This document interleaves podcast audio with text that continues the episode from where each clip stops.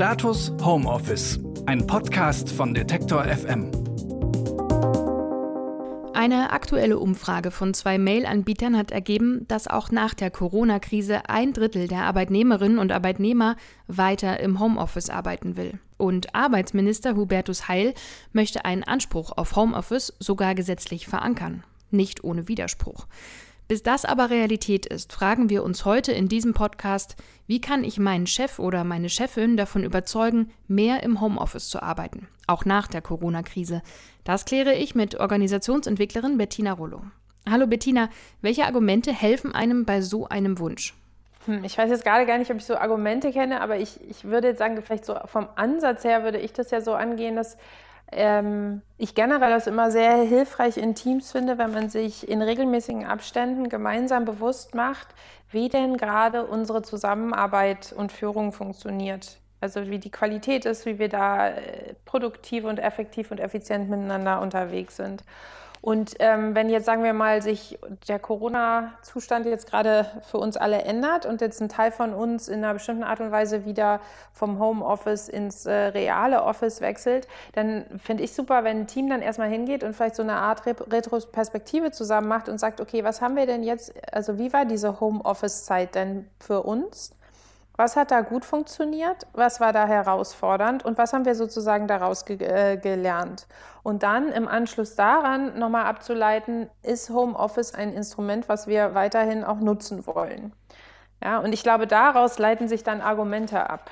Ja, es ist so ein bisschen schwer zu sagen, äh, also allgemeine Argumente zu definieren, weil das ja total was mit der Team- und Arbeitssituation des Einzelnen zu tun hat. Aber wenn einfach spürbar ist, dass das eine Möglichkeit aufmacht, die uns mit mehr Flexibilität versorgt, wo ich merke, dass der Einzelne nochmal ganz anders motiviert wird, weil er eben zum Beispiel das Gefühl hat, er kann sich sein Leben viel besser in der, in der Bewegung zwischen privat und professionell einteilen. Und das macht vieles viel einfacher und er ist dadurch mit mehr Energie und Enthusiasmus am, äh, bei der Arbeit, dann sind das ja total schöne Dokument, äh, Argumente und die kann man eben ganz gut in so einer Retroperspektive mit, zusammen äh, miteinander erarbeiten und formulieren.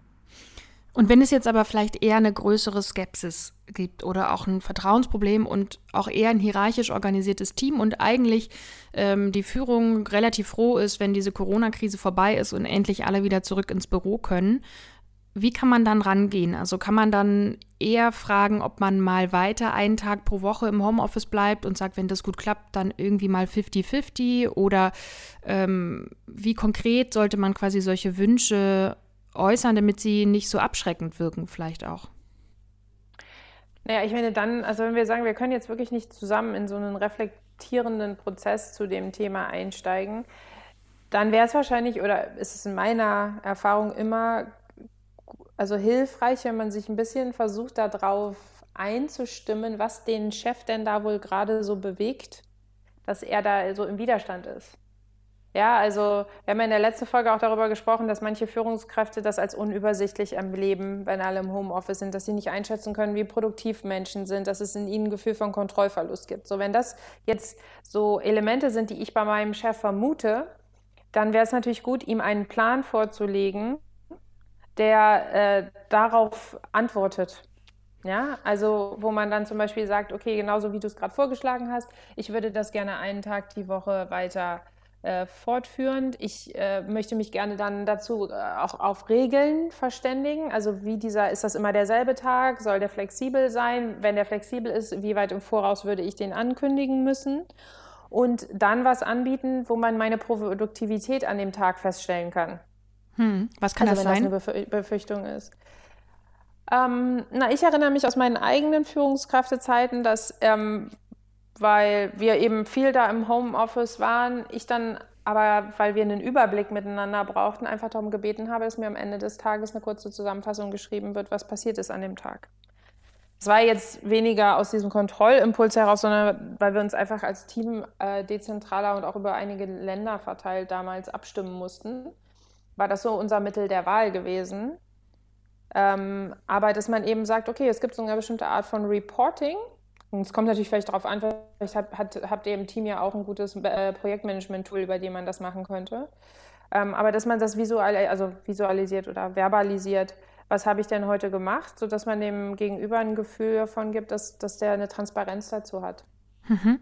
Und glaubst du, so vom Gefühl her oder strategisch, sollte man vielleicht Kolleginnen und Kollegen mit ins Boot holen und ähm, eher so eine gemeinsame Initiative zur Änderung der Unternehmenskultur führen? Oder ist es besser, das individuell zu klären?